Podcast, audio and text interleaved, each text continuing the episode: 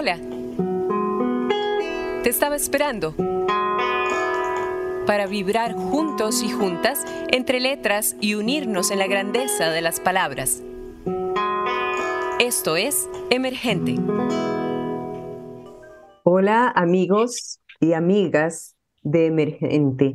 Soy Wendy Alvarado y estoy por acá eh, muy dichosa, muy, muy honrada, muy, muy feliz, les cuento, de que pues eh, tengo a una invitada de lujo.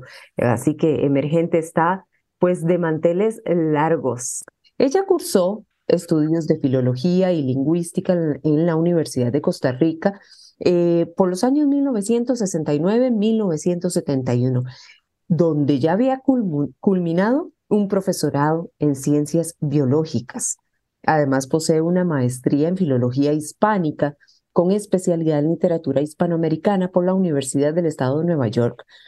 Eh, fue co-coordinadora del taller literario del Círculo de Poetas Costarricenses de 1967 al 78 ha sido profesora de ciencias y biología, profesora de literatura, comunicación y lenguaje en la Escuela de Estudios Generales de la Universidad de Costa Rica desde 1990 hasta el 2013. Es miembro eh, de la Academia Costarricense de la Lengua correspondiente de la Española en Costa Rica. Ha ganado cinco veces el Premio Nacional Aquileo Echeverría en Poesía en el 68, en el 77, en el 92, 97 y 2003. Premio Editorial Costa Rica 1975. También ganó un, un, premio importantísimo Adonais en Madrid. Ha publicado sus poemas y artículos en diversos periódicos y revistas, tanto impresos como digitales. En el 77, junto con otros poetas, publicó el manifiesto trascendentalista. Su obra consta de muchísimos libros. Eh, pues nada, aquí vamos a mencionar algunos, pero sabemos que su obra es vasta, ¿no? Es, es muchísima. Eh, por ejemplo, El peso vivo en el 68, Los pasos terrestres, Hora de lejanías en el 82, Los delitos de Pandora 87, Una viajera demasiado azul 1990, Amar en Jerusalén 1992, eh, Fuera de álbum 2005, Hojas furtivas 2007, Cartas a Camila junto con Laureano Albán 2007, Espejos de memoria, primer tomo de su obra en marcha 2013, Trampas al tiempo 2014. Lunaridades, Antología 2014, Envejecer cantando, Divulgación Científica 2015, Poemas del Esplendor 2016, Poemas del Reencuentro, Antología Personal, Nueva York 2019, Desde la Alta Ventana de los Años 2020. Nos vamos aproximando. Además, también les voy a contar que es madre de cinco hijos y abuela de cinco nietos. No sé cómo, cómo ha tenido esta obra tan gigantesca. Eh, ella nos lo va a contar porque ya ser madre, ¿verdad? Ya sabemos todo lo que requiere también esta, esta profesión. Yo les voy a leer esto tan hermoso, tan hermoso, que ella me mandó, sí, y de lo que yo creo que sí me voy a apropiar en este momento para declamárselos. Se llama así, lunaridades a la luna, embosada en la sombra entre nube y tiniebla, la han mordido los días y se ve enorme, chata, sobreviviente cíclica en alguna quimera. Yo me muevo con ella, mujer al fin, librada ya de ciclos y de esperas, entera aún para mí misma libre y dueña de afecto y soledades. Cuando niña creía que yo sería completa si era en otro, y el temor de no hallarlo marcaba mis andanzas y oscurecía mis velas. Hoy sé, como la luna, moverme libre entre tiniebla y noche, aunque los días parezcan devorarme. Poseo el saber de antiguas hechiceras, siento el placer de sembradoras viejas, cultivo la palabra y sus pasiones. Tengo hijos como puertas, siempre abiertos a la recíproca fascinación. Sufro de amores que parten y regresan a puertos que la noche traza y borra, como solo ella sabe amar. Distinto. Y esa luz reflejada, que es la luz de los otros, me aparece en el rostro cuando estoy amando. Luna al fin, donde planto este humano esplendor en busca de palabras que descubran ese misterio incierto del alma que devela sus lumbres y pasiones, donde, a salvo de solares espejismos, estamos tú, yo, de cara al universo, que nos crea y que nos borra interminablemente. Pues sí, este, nada más y nada menos que de nuestra grande maestra de las letras, Julieta Dobles. Bienvenida, Julieta. Muchas gracias, Wendy, por esa eh, bienvenida tan hermosa.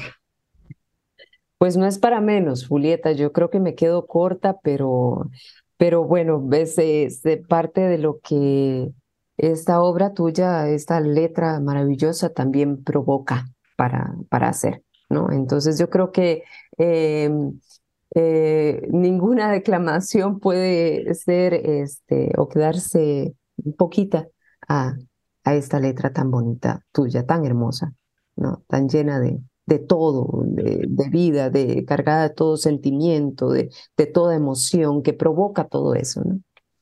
Muchas gracias por estar en Emergente. Con mucho gusto, más bien gracias por invitarme. Gracias, gracias Julieta. Aquí vamos a conversar un poquitito de poesía, de literatura. Este espacio es para eso, así que eh, vamos a, darle de una vez eh, eh, a esta conversa tan bonita que, a la que nos hemos juntado y a la que has aceptado. Julieta, tal vez yo quería para empezar, em, ¿por qué es que escoges este, este oficio como tal? ¿Por qué lo haces tuyo? ¿O será que la poesía te escogió a vos? Para andar el camino? Bueno, hay un poco de todo, pero la causante de que yo me enamorara de la poesía fue mi madre, Ángela Izaguirre Moya, maestra de primaria, de aquellas maestras que se educaron y se hicieron en la normal de Heredia. Ah, se enseñaban a declamar porque tenían profesores que amaban la literatura y la poesía entonces ellas aprendían a declamar casualmente para declamarle a los, chiquitos y que los enamoraran de, la poesía. Y entonces ella lo hacía en casa con, nosotros éramos cinco, cinco hermanas. Ella tuvo cinco hijas, todas mujeres, muy seguiditas. Yo, era la, yo soy la mayor. Y entonces nosotros nos enamorábamos del poema porque ella lo declamaba precioso y así nos declamaba a José Martí, a Rubén Darío, a Gabriela Mistral y las poetas de su época, las del Cono Sur como Juana de Barború, Alfonsina Storni, Delmira Agostini, en fin. Y nosotros nos aprendíamos los poemas, aunque estábamos chiquillas y a veces no entendíamos muy bien, pero bueno, empezábamos por poemas sencillos como los versos sencillos de José Martí, que fue el primer poema que yo me aprendí, de, ocho, versos. Y entonces, de mis hermanas, todas aman la poesía, pero la única que salió poeta fui yo. Entonces empecé a escribir cuando ya tenía ocho años y ya sabía escribir yo, pues empecé a escribir mis pequeños poemas de niña. Sí. Al pajarito, a la mamá, al papá, en fin cuando las maestras se dieron cuenta de que yo escribía poesía y que además la declamaba y no me daba ninguna vergüenza, porque yo era muy desenvuelta desde joven, desde muy niña, entonces eh, me ponían en las veladas y en las asambleas y en todo, ¿verdad? decir poemas, míos o ajenos, porque también tengo tenía muy buena memoria, todavía la tengo. Entonces, em, así estuve, en el colegio tenía mi cuadernito, ya no le enseñaba los versos solo a mamá porque eh, ya eran versos de amor, de amores platónicos que yo tenía, ¿verdad? Que me gustaba muchacho, que aquí, que allá. Y mm, así llegué a la universidad y eh, entré, eh, vi el anuncio en el periódico del taller literario que, que había pasado para San José Laureano Albán, que se había venido de Turrialba, del grupo de Turrialba, ya con Jorge de Bravo, Claro. eh, Carlos Enrique Rivera, Marco Aguilar, etcétera. Entonces, él se vino y hizo aquí un taller que llamó el Círculo de Poetas Costarricenses, que fue muy importante en su momento porque eh, por él pasaron o pasamos casi todos los poetas jóvenes del momento y nos formamos ahí. Y esa es mi verdadera, digamos, formación literaria que yo tuve en el taller, que era un taller muy estricto. Sí, Y ya ahí empecé a publicar eh, un primer librito en la colección Biblioteca Líneas Grises, que lo hacíamos a mano. Eran libritos muy artesanales, los vendíamos ahí en la universidad, en la soda de, de- de- de generales. Y luego eh, ya empecé a publicar en la editorial Costa Rica, ya me gané un primer premio, etcétera. Lo demás ya es historia de- mía de la literatura. sí, Eh, pero lo importante fue eso, ¿verdad? Que mamá, por una parte, y más adelante Laureano Albán, que fue después mi esposo durante muchos años. claro. Con él, ten- mis hijos son hijos de él, cinco, y eso se lo debo a él. Y ahora está en otro plano, ya murió el año pasado. Sí, Ahora el sábado le hacen una, un homenaje muy lindo de la UNED en, eh, en Cartago. Qué tan importante es hacer este reconocimiento a estas personas que han, por decirlo de alguna manera, que han marcado terreno, ¿verdad? Importante en la literatura, que han sido grandes, ¿verdad? Que empezaron a hacer cosas mm, eh, lindísimas, ¿verdad? Y de gran reconocimiento. Eh, ¿crees que, que, que se está haciendo ahora como debe de hacerse, no solo para marcar una influencia, ¿no? Sino por reconocimiento, ¿verdad? Y por conocimiento y por formación. Este, ¿se estará haciendo bien eso, crees, en, en como en la formación literaria? que, que debería hacerse más, pero bueno, por lo menos eh, poetas como Laureano que marcaron una huella, que dejaron una huella, porque él dejó muchísimos libros, publicó muchísimo, ganó muchísimos premios, fue muy reconocido en el exterior, sobre todo en España, en su momento, y es un poeta de los mejores costarricenses, yo creo.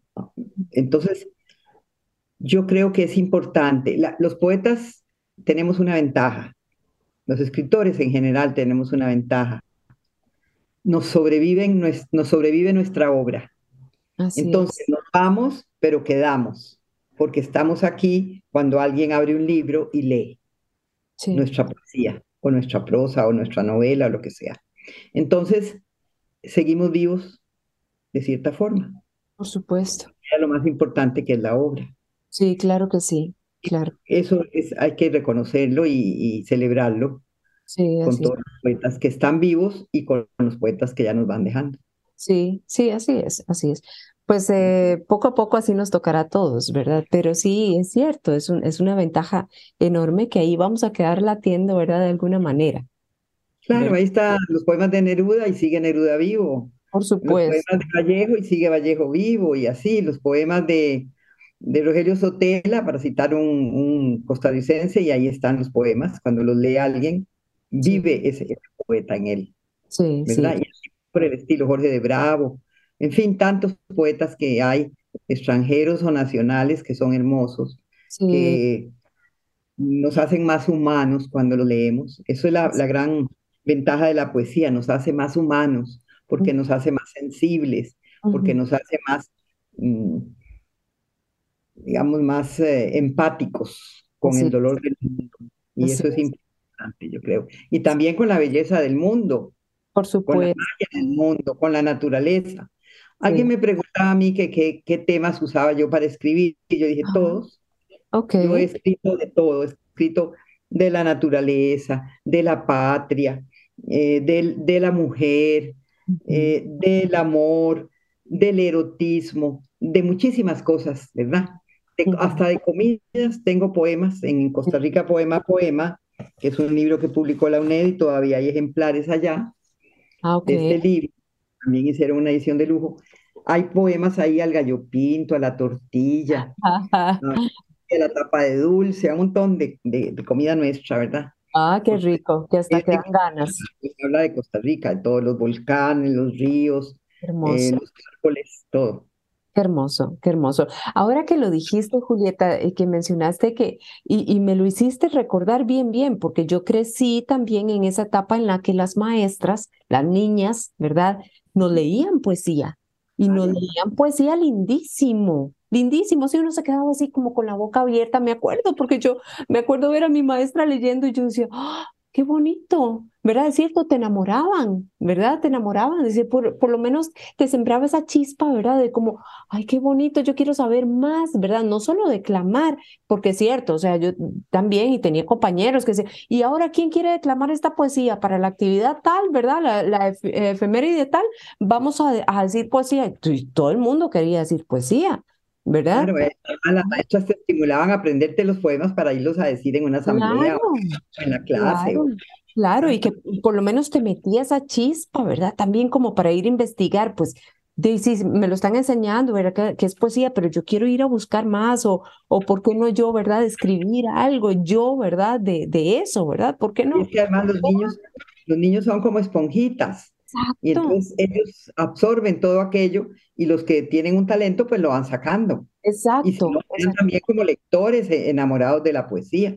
Sí, sí. Es necesario que todo el mundo sea escritor, tiene que haber lectores y lectores sensibles. Sí, sí. La universidad, yo también en estudios generales, que yo di muchos años clases ahí, 25 años, eh, yo trataba de que los muchachos se enamoraran de la poesía en estudios generales, en comunicación y lenguaje. Yo sabía que muchos profesores preferían darles prosa, a ponerlos a leer novelas. Yo también los ponía a leer novelas, pero les entusiasmaba mucho con la poesía. Pero ¿cómo lo hacía? No les decía, vayan a su casa y lean el poema, no. Les leía el poema ahí, fuera.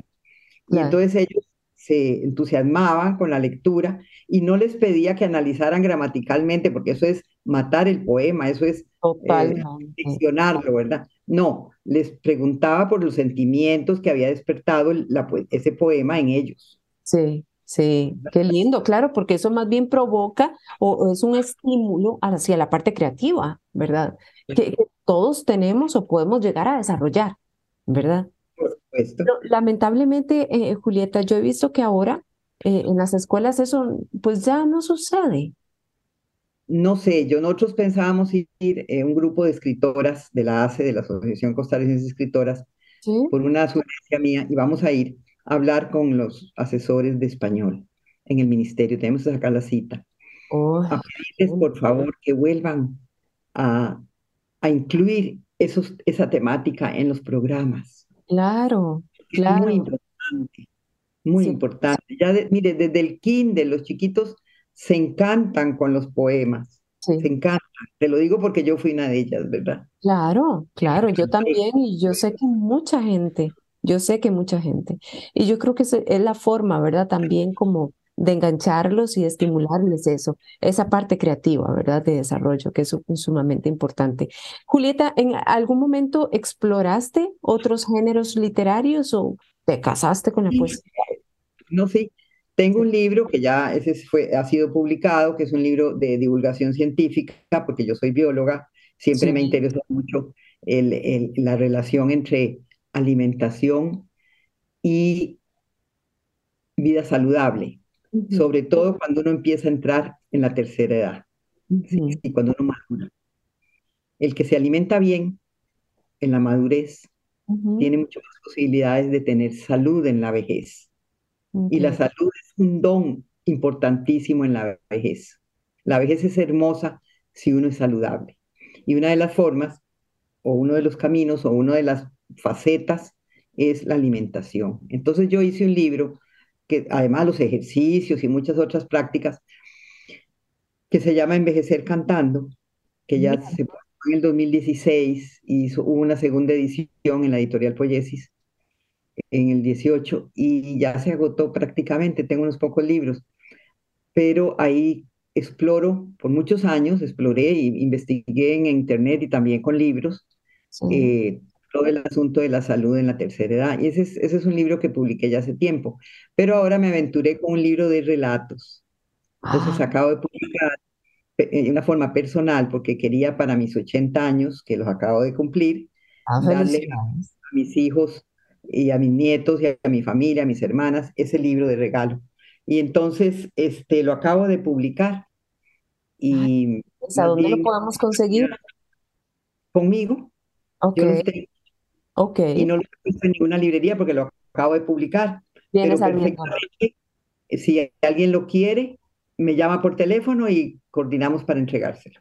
Perfecto, perfecto. Se llama Como la misma vida Qué lindo, qué lindo. Qué lindo, qué portada tan bonita. Ajá, la ilustración está hermosa. y tiene ciento y pico de páginas, 140 o 160 páginas, Ah, 151 páginas, ok. porque reúne todos los relatos que yo he escrito en mi vida. Desde hace 20 años empecé a escribirlos. De- con la gravedad de mi madre. Y de ahí eh, son, la primera parte son todos relatos de familia, con nombres y apellidos. La segunda parte es eh, relatos variados, de diferentes momentos, de diferentes personas, de gente que me ha contado cosas, o, ¿verdad? claro, la primera parte, que es la más larga, es, son relatos de mi infancia, de mi adolescencia, de mi madurez, de Qué, mis hijos, de mis amigas, de muchas cosas. qué lindo, una joya. Se ve que es una joya. Qué bonito, qué bonito. Pues sí, va, aquí instamos entonces a los radioescuchas a que lo adquieran. Por supuesto, le- lectura de rigor. Julieta, ¿qué tal si nos lees? Claro, yo puedo leerles, no sé de qué tema te gustaría. Tengo varios aquí eh, temas para poder leer. Ah, Eh, el que quieras en realidad. bueno, yo voy a leer un poema que ayer reviví mucho esas vivencias porque estuve con mis primos hermanos, los Nieto Izaguirre, eh, hijos de una tía, hermana de mamá, que Sí, fueron como mis eh, primos de infancia, o sea, con los que nos criamos, sí, porque éramos hijos de dos hermanas y vos sabes que las hermanas muy a menudo son muy unidas, pero claro. sus hijos y los otros hijos pues comparten mucho. Entonces voy a leer este poema que está dedicado a estos recuerdos de cuando íbamos a veranear a San Ramón de Tres Ríos. San. Ramón tenía en, en ese momento, era muy campo todavía. Ahora ya está más, más urbanizado. Sin embargo, todavía sigue teniendo montañas muy hermosas. Se llama Reinventando Prados. Para mis tíos Nisa Izaguirre y Cecilio Nieto, ya están ellos en otro plano, de cuya mano reinvento a San Ramón de Tres Ríos en el recuerdo. Érase un monte verde con la misma vida, un monte joven, rural, acuclillado en la falda mayor de la montaña, donde el sol irrumpía por la puerta brillante de los amaneceres, bullicioso, tenaz, lleno de trinos. Érase el mugido glorioso de las vacas al llegar al ordeño y el latido apresurado de mi corazón de niña de ciudad que veraneaba, a rebeldía del campo y sus luceros, enervada, febril, por tanto verde olor a hierba, por tanto sol en libertad, loca de espejos y alas, loca de alas y viento, detrás de perros libres como renacuajos, de renacuajos rápidos como la infancia, de infancias brumosas como vacas, y de vacas tibias en el frío mañanero, siempre olorosas a boñiga inesperada, que es el olor terrestre de la hierba y su fértil martirio.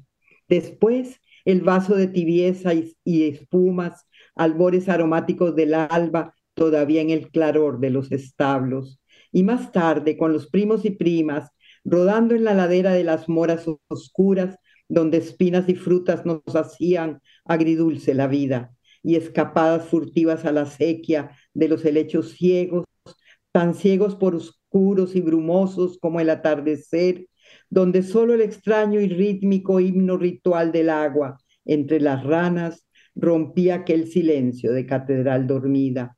Y tantas olo olominas que atrapé entre mis sueños, olominas y guppies de colas fugacísimas, de cuerpos de arco iris inalcanzables, hondos, peces, genios del agua, en la sequía en penumbras, velocidad que tienen los sueños de la infancia. Y por la noche, fogata de otros mundos, la nuestra, con tanta chispa, enloquecida estrella, al revolver los troncos ardientes y rituales donde las luciérnagas llegaban atraídas por el cocuyo inmenso del fuego en sus dominios, y dormitar junto a las brasas que morían, fingiéndome despierta entre primos mayores, esperando el rompope de los niños, el inocente ponche del sueño de los niños, leche tibia y especias con azúcar en flor. Ah, San Ramón de infancias y veranos, San Ramón de los niños, tan frágil paraíso de mis descubrimientos. En ti, mi niñez prisionera de calles y de parques, descubrió el campo, como decir, la anchura de la tierra. Y aprendí a amar los prados solares de mi patria, los mismos que hoy me llevan tu perfume de hierbas salvíficas, perennes, en la incesante vida del tiempo y sus recuerdos. Qué belleza, Julieta, qué belleza, qué forma de decirlo, qué hermoso. Lo leí porque es un símbolo del campo y de la, belleza de, que tienen los niños cuando acampan, cuando salen con sus padres o con sus tíos o sus parientes a conocer la tierra nuestra, que es tan hermosa, ¿verdad? Y está por eso este libro de Costa Rica, Poema Poema. Qué lindo, todo me lo imaginé, qué belleza. Qué encontrar la finca y no la encontré porque han hecho tanta casa ahí, pero la finca está dentro, lo que pasa es que no sé por dónde entrar. Pero qué lindo porque nos hace llegar ahí por, a, través de este recuerdo tuyo.